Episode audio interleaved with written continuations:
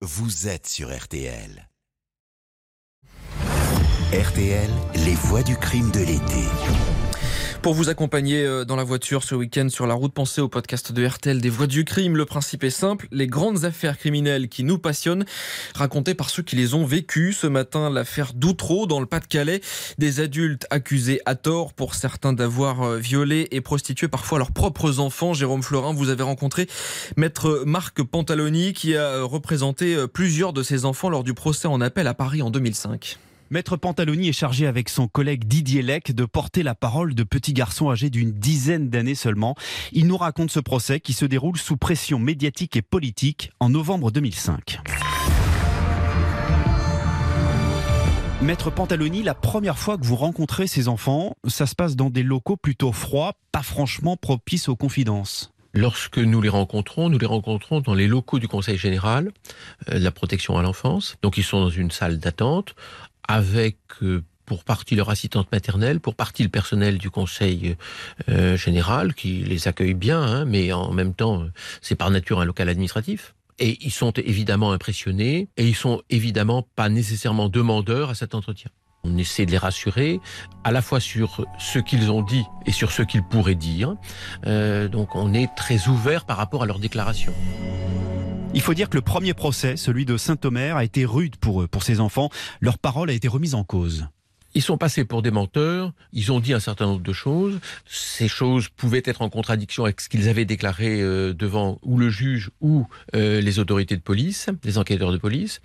Et derrière cela, il y a tout un discours qui se construit euh, sur ce qu'ils ont dit et sur ce qu'on doit en tirer. À l'approche du procès en appel, les avocats de la défense et ceux des enfants s'opposent. Maître Pantaloni plaide pour un procès à huis clos, mais ça ne va pas se passer comme prévu.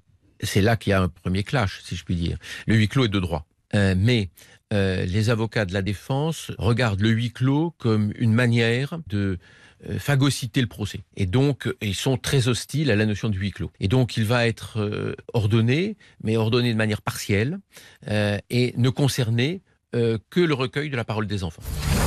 RTL, les voix du crime de l'été. Nous suivons dans cet épisode le procès en appel de l'affaire Doutreau. Il s'ouvre à Paris en novembre 2005 dans un décor intimidant pour des enfants, représenté alors par l'avocat maître Pantaloni.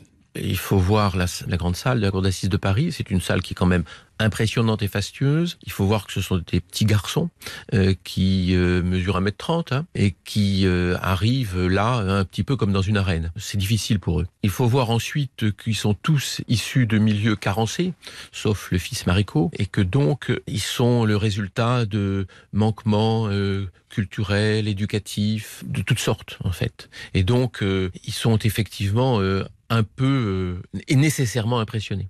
On leur demande pas de s'exprimer ex nihilo et de dire ce qu'ils ont à dire, mais de fait ils n'en sont pas capables.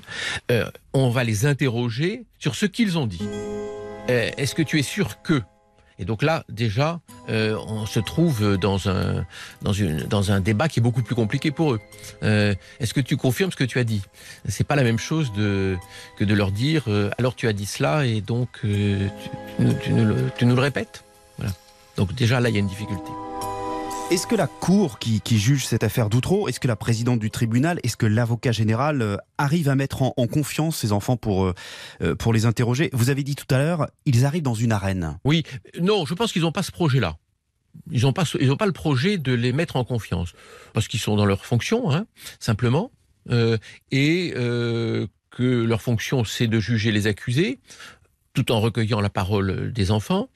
Ensuite, il y a un, tempo de la procédure euh, qui fait que la procédure avait été partiellement mise à mal à raison des déclarations ou de la manière dont les, déclarations ont été recueillies des, des, assistantes maternelles. Ensuite, il y avait eu les incidents qui concernaient les experts judiciaires. Et donc, on a euh, un délitement quand même euh, de la procédure avant même que les enfants soient entendus.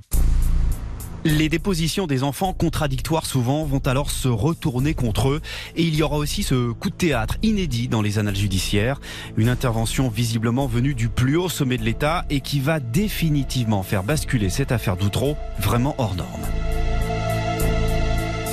Avec Jérôme Florin, rendez-vous demain 8h15 pour la suite euh, du procès en appel d'Outreau, raconté par Maître Pantaloni, l'avocat des enfants. Vous pouvez euh, retrouver l'intégrale de la collection des voix du crime sur rtl.fr et sur toutes vos plateformes.